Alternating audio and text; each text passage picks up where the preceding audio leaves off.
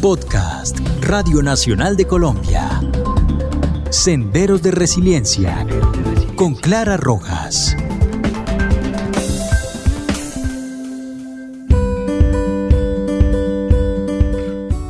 Hola, los saluda Clara Rojas y este es el episodio número 16 del podcast Senderos de Resiliencia en las plataformas digitales de la Radio Nacional de Colombia y Spotify.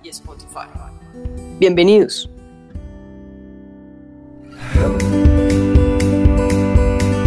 Para el podcast de hoy tenemos a Beatriz Arismendi Ríos. Ella es administradora ambiental, especialista en gerencia social, magíster en gestión urbana. Su experiencia profesional ha estado predominantemente asociada a la gerencia de proyectos sociales que la han involucrado con las poblaciones de alto grado de vulnerabilidad social, también con poblaciones afectadas por desastres naturales poblaciones desplazadas, poblaciones en situaciones de calle, población restituida, población en procesos de reincorporación. Actualmente es coordinadora de proyectos en la Organización para la Alimentación y la Agricultura FAO. Hace parte también del grupo de género en dicha organización junto a otros colegas comprometidos con el tema. Beatriz, mil gracias por acompañarnos en el podcast de hoy. No, no, no, ustedes antes por interesarse en que conversemos un rato sobre estos temas. La FAO Colombia es la Organización de las Naciones Unidas para la Alimentación y la Agricultura. ¿Desde hace cuántos años funciona en Colombia y cómo es su estructura? Bueno, Clara y oyentes, la FAO tiene en Colombia una presencia de 43 años. En el mundo tenemos 75 años, estamos celebrando este año esos 75 años, aquí en Colombia pues 43. Y la estructura de trabajo de la FAO se centra en cuatro áreas de trabajo y esas cuatro áreas cubren de alguna manera sus objetivos estratégicos. Un área se encarga de trabajar los temas de seguridad alimentaria y lucha contra la malnutrición. Ahí hay un equipo al frente de esos temas, responsable, experto, digamos, en esas temáticas. Un segundo equipo de trabajo, un núcleo de trabajo se centra en los temas de recursos naturales y gobernanza de la tierra. Un tercer frente está relacionado con los temas de agricultura familiar y mercados inclusivos. Y un último, digamos, grupo de trabajo se centra en los temas de gestión del riesgo y resiliencia a los medios de vida. Esa es la estructura en general que tenemos aquí en Colombia. Dentro de este marco, ¿cuál es el foco principal actual de los programas de la FAO en Colombia? Bueno, pues realmente nuestro foco, nuestro centro de interés en donde ponemos nuestros esfuerzos, pues está alineado con nuestros objetivos y eso realmente está en ayudar a eliminar el hambre, la inseguridad alimentaria y la malnutrición. Digamos que este es un objetivo estratégico y nos orienta en el mundo hacer que la agricultura, la actividad forestal y la pesca sean más productivas y sostenibles, fomentar los sistemas agrícolas y alimentarios integradores y eficientes, incrementar la resiliencia de los medios de vida ante las catástrofes. Entonces, un poco si ven, esos objetivos se compadecen con esos grupos de trabajo que les mencionaba y cubren de alguna manera la amplitud de los temas que hacen referencia a la alimentación, a la producción de alimentos y a hacer más resilientes esos sistemas productivos. Déjeme le pregunto ahora un poco algo más puntual. ¿Qué experiencia vital la hizo acercarse a estas poblaciones de las mujeres rurales y cómo desembocó en este tema para trabajar con ellas?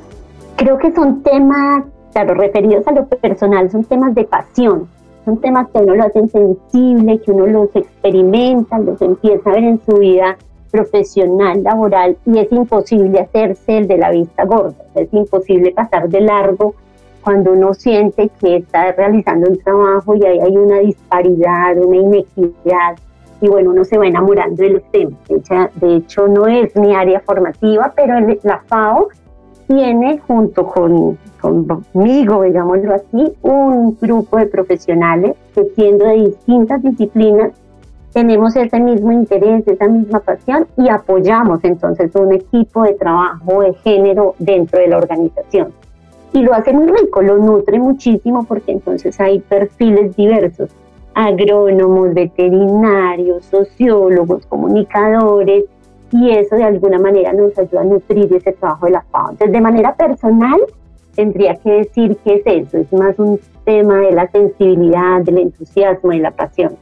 Pero como FAO, FAO pues desde el 2012 formula su política de igualdad de género y entonces empiezan unos esfuerzos en lo, en lo mundial, en lo territorial, en lo nacional, para hacer operativa esa política, para que esa política de verdad sea eh, eficaz, pueda llegar a los territorios, se implemente en los proyectos que llevamos a cabo, que desarrollamos. Y básicamente porque sería difícil pensar en proyectos integrales si no tenemos una mirada diferenciada de género. Entonces, esa, digamos, es más o menos la razón por la que la FAO pone énfasis y su mirada en los temas de género en el campo. Beatriz, contémosle a la audiencia por qué es que las mujeres rurales son tan importantes en la generación de alimento, en la preservación de la diversidad, en la garantía de la soberanía y por supuesto en la producción de alimentos saludables. Pues mira, las mujeres han tenido ese papel desde la ancestralidad de la protección de las semillas, incluso de la distribución de los alimentos al interior del hogar, de la preparación de esos alimentos, de la identificación de esos elementos del ambiente que son favorecedores para la agricultura y demás. Entonces, ese papel ha sido muy importante. Lo importante ahora es que se visibilice, es decir, que sí se comprenda. Tal vez en algunos otros momentos no, ha sido como una tarea un poco invisible de las mujeres. Y lo realmente importante es cómo somos capaces de reconocer ese ejercicio de verdad lo valioso, cómo ha ido trascendiendo de generación en generación, cómo efectivamente muchas de las semillas incluso que tenemos han sido conservadas por las mujeres indígenas y eso de alguna manera es lo que las hace tan significativas. ¿Qué es lo importante? Que seamos capaces, uno, de reconocer ese valor, de protegerlo, de valorarlo y de salvaguardarlo. Porque en estos temas de la estigmatización y de los estereotipos lo que hacemos es como, ah, bueno, el tema de la alimentación, eso le corresponde a las mujeres es su tarea natural, pero realmente no. Realmente además de ser una labor que desarrollan muy bien, ha sido fundamental en la preservación, insisto, de muchas de las prácticas tradicionales de alimentación, de protección, de cuidado del entorno. Entonces, creo que esa, ese es su valor y traído a la cotidianidad es que seamos capaces de identificar ese valor, reconocerlo, darle un valor.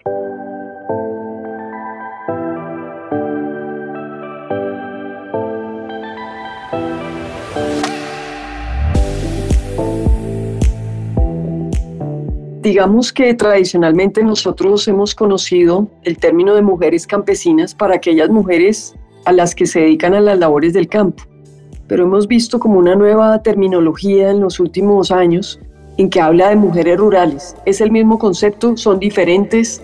¿Qué aporta este nuevo término? Ahí todavía siguen habiendo, digamos, distintas reflexiones alrededor de esos dos términos. Básicamente, y creo que es importante decirlo porque el término mujer rural está más asociado a la literatura económica que a la literatura de género realmente. Entonces, el término campesino hace toda esta referencia a esa relación profunda con la tierra, con la naturaleza, a ese arraigo, a esa historia, a esa cultura que encierra lo campesino. Y lo rural, muchísimas veces, por supuesto, está haciendo referencia a prácticas en la ruralidad, incluso habitar la ruralidad sin que yo tenga o sin que alguien tenga ese arraigo, esa, esa historia de lo campesino. Entonces, de alguna manera, insisto, no es un término desde el género, es un término desde lo político, desde lo económico, perdón, y de alguna manera es esa la diferenciación. Así que una mujer puede ser una mujer rural que habita la ruralidad, que tiene, digamos, acciones en la ruralidad, piensa de habitabilidad, incluso de un emprendimiento agrícola, sin tener esta historia, esta ancestralidad campesina, y esa puede ser un poco la diferencia. Muchas gracias por esta explicación, porque pues a veces aparecen nuevos términos y uno al fin no sabe a qué se están refiriendo, pero me parece que esta claridad pues nos viene muy bien por estos días. Y a propósito de eso, estuvimos revisando la cartilla del DANE que publicaron sobre el censo de las mujeres rurales en 2020. Y nos muestra un universo de más de 4.089.000 mujeres en la ruralidad. ¿Esta cifra coincide con los estimativos que tiene la FAO en Colombia? Pues claro, ahí tenemos que ser súper sinceros en términos de cifras. La FAO no adelanta censos, digamos, por lo menos la FAO en Colombia no adelanta ese tipo de censos. Tiene una información muy valiosa en términos locales que incluso nos deja hacer análisis en esos territorios en donde tenemos presencia, pero lo que sí vale la pena mencionar y lo decimos de verdad muy, muy sinceramente, es que sí alabamos mucho el que empiecen a ver esas cifras generadas desde el gobierno, generadas desde la institucionalidad, cifras que permiten hacer análisis diferenciados, discriminados, porque de eso hemos adolecido y ahí, digamos, hay varias de las razones que limitan la toma de decisiones acertadas. Entonces, tenemos, insisto, cifras de las zonas donde trabajamos. Creemos que la cifra es una cifra, digamos, confiable, no nos genera, digamos, alguna situación de desconfianza, ni mucho menos. E insisto, se vuelve muy interesante. Ojalá sigamos avanzando como en ese ejercicio de producir información de ese estilo. Y la que nosotros producimos está muy asociada a las zonas donde tenemos presencia, que hace una caracterización detallada de esas mujeres, de sus ingresos, de cómo se relacionan, cuáles son sus relaciones con ese territorio, pues efectivamente nos permitirán en algún momento hacer contrastes con esa información que va saliendo desde el nivel nacional. Pues digamos que se habían demorado en sacar este censo para las mujeres rurales, ¿no? Porque ya llevaban años y bueno, por fin lo sacaron. Sí, nosotros pensamos exactamente igual, creemos que, y de hecho hemos sido insistentes en distintos escenarios de qué tan importante es que sí generemos esa información y qué tan importante es que esa, esa información que se ha generado o se genera desde las distintas, los distintos censos, las distintas encuestas y demás, siempre tenga diferenciación de género, siempre tenga enfoque diferencial para ser analizado. Bien, pues de esta cartilla, al parecer de ese universo de más de 4.089.000 mujeres, Solo el 6.93%, o sea, 435 mil mujeres, cuentan con un ingreso laboral. Entonces la pregunta sería, ¿qué hacer por el resto de las mujeres rurales que están inactivas laboralmente? O sea, casi 3.654.000 mujeres. Son muchas. Son muchas. Y bueno, tenemos que también para decir que ese es el término correcto, esa inactividad laboral, porque no está asociado a un ingreso, pero todavía nos da un poco de escosor en la piel ese término. Eh, quisiéramos ayudar en la construcción seguramente de, nueva terminología para eso, porque justo, pues a veces se lee esa inactividad de las mujeres y realmente pueden ser acciones que ellas sí desarrollan y no están siendo valoradas. Entonces ahí quisiera hacer referencia a De cuidado, ¿no? De la casa, de los hijos, del marido, de los adultos mayores, ¿no? Claro, esa por un lado, digamos que ha cobrado vigencia el tema de economía del cuidado, reconocer que esas labores tienen una valoración, pero no crean, también en el tema de la implementación y agregación de valor de los sistemas productivos. Las mujeres se juegan un papel súper importante, desarrollan actividades muy valiosas en la cadena de producción que no son ni reconocidas ni valoradas y mucho menos remuneradas. Entonces es muy natural a veces encontrarse cuando uno visita las comunidades y entonces los hombres generalmente dicen, no, pues es que ella ayuda en el de de, la, del lote y ella ayuda en la preparación del terreno, pero bueno, finalmente es como si eso no contara dentro de ese sistema productivo. Entonces digamos que ahí hay un primer, un primer tema que abordar y es que sí hay unas actividades que ellas desarrollan y que deberían estar remuneradas, que incluso cuando esa cosecha se vende, que incluso cuando se hace la transacción comercial, ellas deberían estar siendo tenidas en cuenta en esa redistribución del ingreso.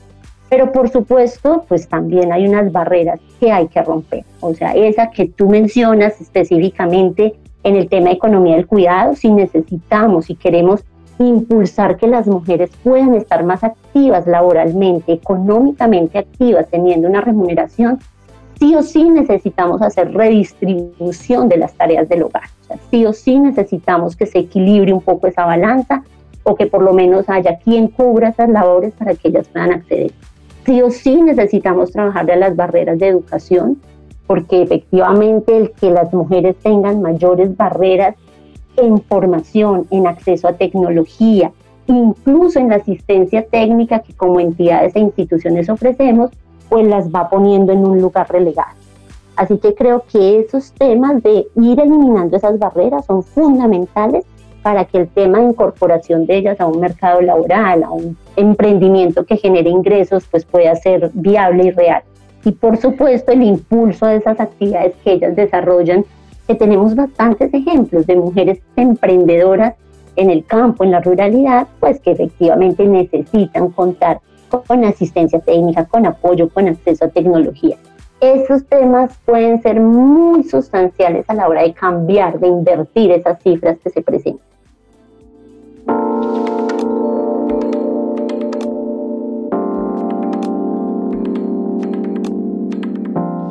Volviendo con el tema de la cartilla, al parecer estas mujeres se encuentran principalmente en los departamentos de La Guajira. O sea, hablamos de mujeres rurales inactivas laboralmente, el 51%, en San Andrés, en Antioquia, en Cauca, en Córdoba. A este respecto, ¿qué programas vienen adelantando en estas regiones? Afortunadamente como FAO tenemos presencia en la mayoría de esos territorios, no tenemos presencia por ejemplo en San Andrés, pero sí la tenemos en Guajira, sí la tenemos en Córdoba, sí la tenemos en Chocó, por ejemplo. Y bueno, además de nombrarles, les nombraré algunos ejemplos de las cosas que suceden en esos territorios impulsados por mujeres, eh, emprendimientos impulsados por mujeres exitosos, donde, digamos, ellas se juegan un papel muy importante. Creo que es fundamental contarles que nos cuidamos mucho desde la organización en varias cosas respecto a esas iniciativas que impulsamos en esos territorios.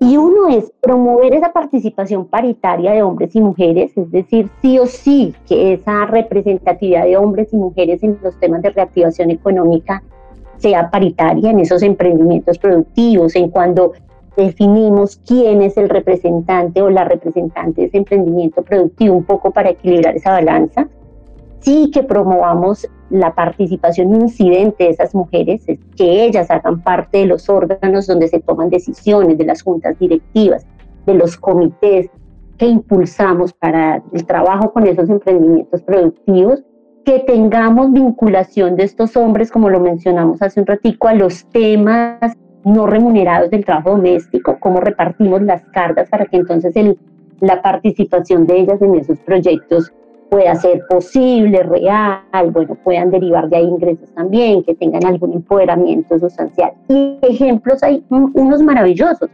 Hay mujeres caficultoras en el Cauca, mujeres indígenas caficultoras en el Cauca, tenemos mujeres en el Tolima con unos emprendimientos también maravillosos de café, tenemos unas mujeres que le quiebran a uno el corazón, que son mujeres productoras de cuy en Nariño, y lo único que le quiebran el corazón porque son mujeres pues campesinas, por supuesto, de zonas apartadas y donde realmente es muy difícil que ellas se pudieran insertar a un tema productivo.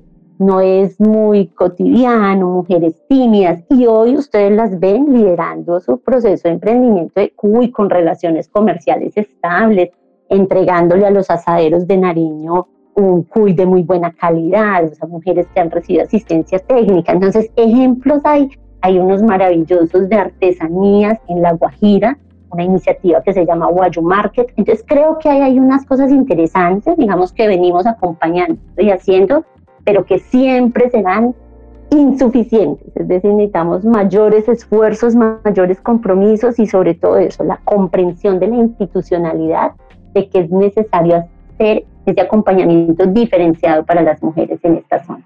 Al parecer, uno de los mayores inconvenientes y obstáculos que ellas tienen, y ellos, ¿no? Ambos por igual, sería el acceso a la Internet, la educación esta técnica y tecnológica y por supuesto el acceso al crédito. Así es, y son barreras pues muy lamentables y creo que esta situación de pandemia sí que las evidenció.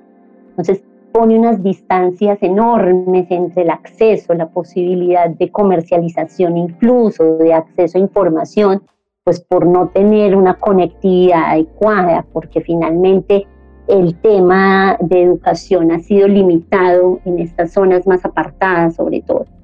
Y en el tema de crédito, pues ni decirlo. De hecho, em, si lo centramos, claro, hombres y mujeres tienen limitaciones para el crédito en las zonas rurales, pero las mujeres mucho más. Ha sido sorprendente encontrarnos que las mujeres no saben que también son dueñas de la tierra cuando, cuando lo son realmente. Entonces, las escrituras, ya eso se ha ido corrigiendo, pero las escrituras aún aparecen a nombre pues del señor de la casa. incluso cuando ellas también aparecen, tenemos que hacer el ejercicio de ayudarlas en la comprensión de que ellas son dueñas de esa tierra. Y eso, digamos, pone ya una barrera para que accedan a crédito. Si todavía no sabes incluso que tienes un activo, que, haces que esos activos productivos, llámese maquinaria, herramientas, tierra, te pertenecen, pues seguramente no tocas ni siquiera la, la puerta de la entidad que pueda hacer una vinculación financiera. Pero nos toca trabajar ahí mucho más, nos toca trabajar mucho más, no solo en esa conciencia y en esa comprensión de lo que poseen y tienen, sino también cómo aliviamos, cómo disminuimos barreras para que este sistema financiero pueda llegar hasta esta zona. Bajo esta perspectiva, ¿en qué horizonte de tiempo calculan ustedes que se logren realmente romper estas brechas de inequidad entre lo rural y lo urbano? Pues Clara y, oyentes, créanme que incluso nos sentamos un poco a conversar alrededor de esta pregunta con nuestros colegas. Esa es una cifra, eso es un, un rango de tiempo muy difícil de estimar. O sea, es muy difícil de estimar. Ahora, lo que sí tenemos claro es, si no empezamos ya, si no se hacen acciones sistemáticas, si esas acciones son interrumpidas, si no son contundentes, si no son conscientes, el tiempo para superar esas brechas será muchísimo más largo. Es decir, esto requiere efectivamente identificar esas situaciones, reconocerlas, pero además es operativizarlas. Seguramente ya tenemos bastantes normativas, seguramente bastantes elementos de la jurisprudencia para atenderlos, pero esto necesita la operativización. Así que pues no nos atrevemos a dar un horizonte, pero sí somos contundentes en decir que si no se actúa ya con agilidad, con rapidez, con persistencia, pues la cosa puede ir para muy largo aliento.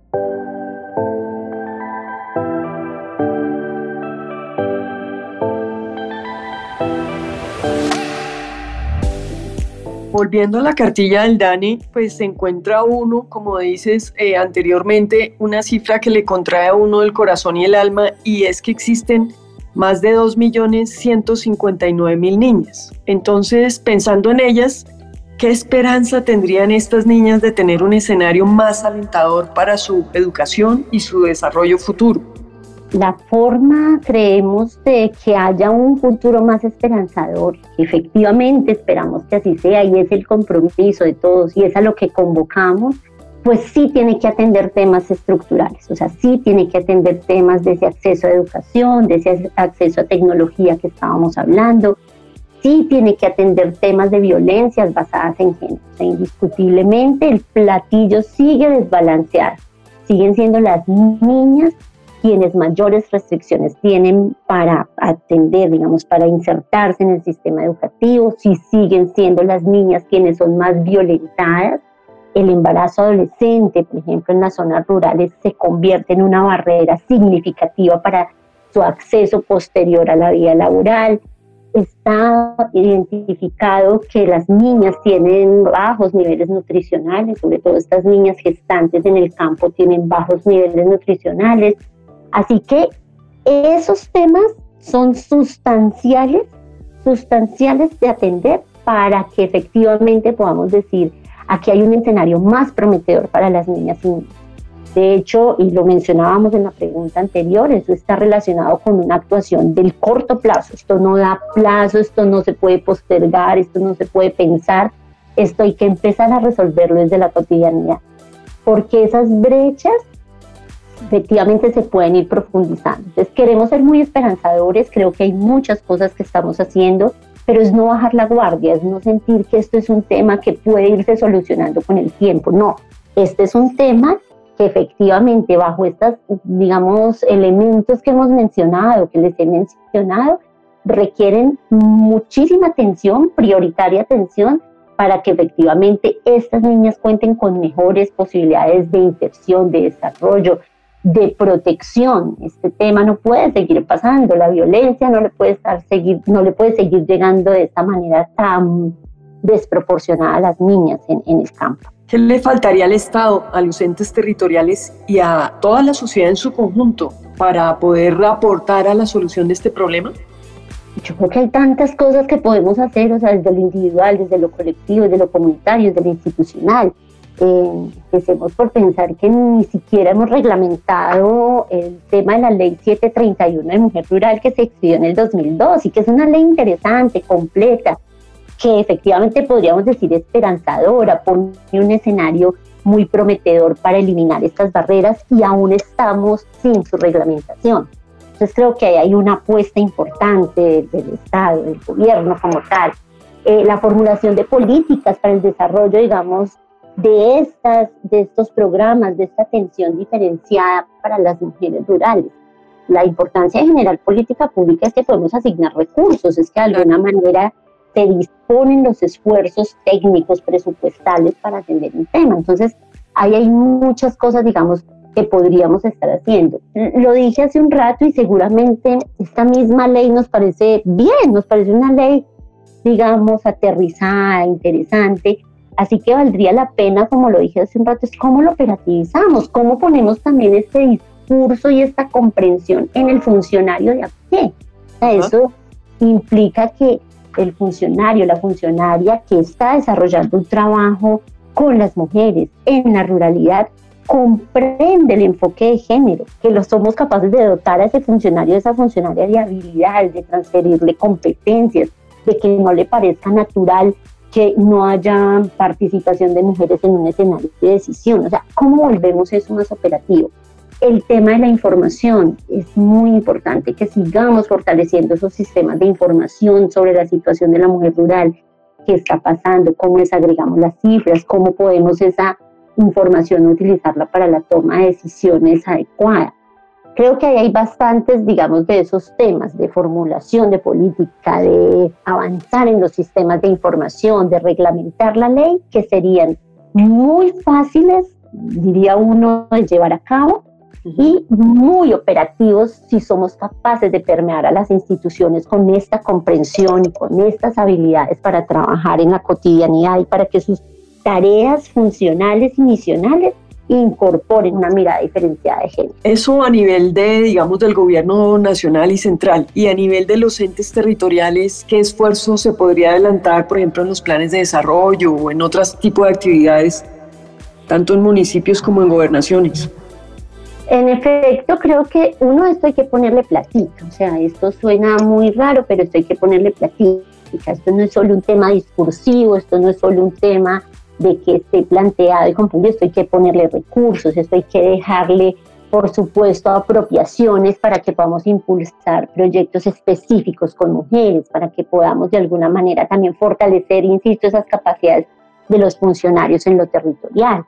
Que esa incorporación quede en los planes de desarrollo con un enfoque diferencial, con una claridad sobre cómo somos capaces de agenciar desde los territorios esa mirada diferenciada, cómo somos capaces de incidir en temas de educación para los niños y las niñas, por supuesto, privilegiando este tema de, de, balancear, como lo decía hace un rato, entre los niños y las niñas el acceso a la tecnología, a la educación, a los planes de formación, que nuestros niños y niñas en la ruralidad también tengan posibilidades de acceso a educación de calidad, a acceso, digamos, a intercambios de experiencias que les permitan de alguna manera comprender que esto es mucho más allá, que el campo y que la ruralidad les ofrece oportunidades reales y no que los relegan y que finalmente les sigue poniendo en una posición de desventaja frente a quienes no están en esa ruralidad. Y frente a la sociedad,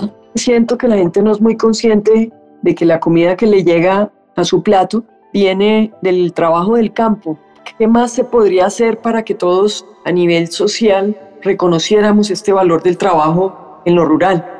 Pues Clara y oyente, yo siempre lo digo y, y, coincido con esa apreciación. Yo creo que a veces nos alejamos tanto de esa realidad, parece que sustraemos de alguna manera que los alimentos que llegan a nuestras mesas parece que se produjeran ahí en la góndola del supermercado, que esa leche se produjera ahí en esa caja y no tuviera toda esta historia detrás, este esfuerzo de mujeres, de hombres, este trabajo que empieza tan temprano en el campo, desde las 4 o 5 de la mañana, esas distancias que hay que recorrer. Y a mí me agobia y a nosotros como organización nos agobia a veces sentir como, ¿por qué parece que se nos olvida? ¿Por qué parece que no lo vemos, que no lo notamos? Creo que ahí tenemos que ser más insistentes en la sensibilización, en la comprensión. A veces creo que incluso nuestros niños y nuestros jóvenes urbanos se han ido alejando muchísimo de esa realidad. Incluso parece un poco contradictorio, pero mientras estamos diciendo acerquemos la tecnología a la ruralidad, a veces siento que la tecnología en lo urbano va poniendo a estos chicos lejos de esas comprensiones. Están, digamos, en otras dinámicas, en, otras, en otros intereses y pareciera que no estamos ese puente entre unos otros. Yo creo que ahí tenemos que hacer muchos esfuerzos comunicativos, de incidencia, de visibilización, cómo somos de verdad capaces de darnos esa mirada de dónde proviene este alimento, cómo se hizo, eso que está representando cuando yo hago una compra consciente, cuando efectivamente yo como institución le apuesto a una compra pública, pero yo como persona le apuesto también a comprar un producto que ha sido generado en, nuestra, pues en nuestro campo. Entonces creo que nos faltan bastantes esfuerzos en, términos de comunicación, comprensión, visibilización, sensibilización, pues para que eso no se nos vuelva una realidad distante, sino que realmente sepamos que esa es una realidad nuestra y que tenemos que valorar ese esfuerzo que hacen nuestras comunidades rurales. No, sin duda queda un trabajo largo por, por delante. Ya para terminar, me gustaría agregar algo, un mensaje especial a toda la audiencia maravillosa de esta Radio Nacional de Colombia y Spotify.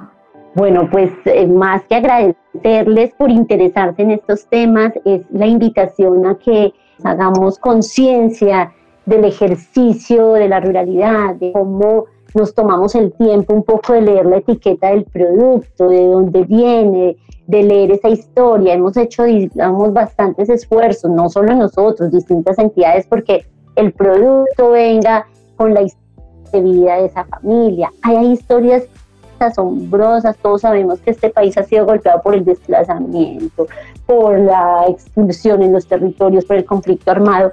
Y todas estas familias que se sobreponen a eso y ponen su historia, digamos, en una etiqueta, pues vale la pena que la miremos, que la leamos, que nos apasionemos por el consumo local, que, que demos a eso un valor, que, entendamos que eso tiene de verdad para nosotros y para nuestra dinamización social y económica un valor fundamental. Así que creo que es una invitación a eso, a, no volvernos, eh, digamos, de alguna manera insensibles ante esa realidad, que no nos pase por delante y que el campesino no sea esa postal que ponemos hermosa con un verde atrás y, que nos parece muy lindo, sino que es de verdad carne y hueso, una persona con emocionalidad, necesidades, comprensiones, pero con una generosidad impresionante para todos nosotros. Entonces creo que es esa la invitación a que no nos alejemos de esa realidad.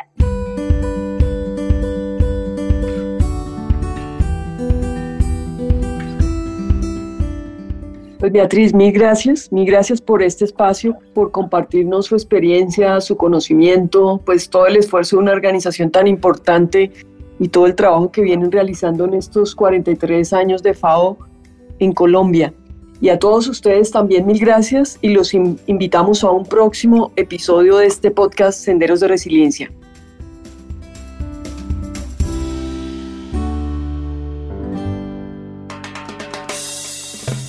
Este es un podcast de Radio Nacional de Colombia.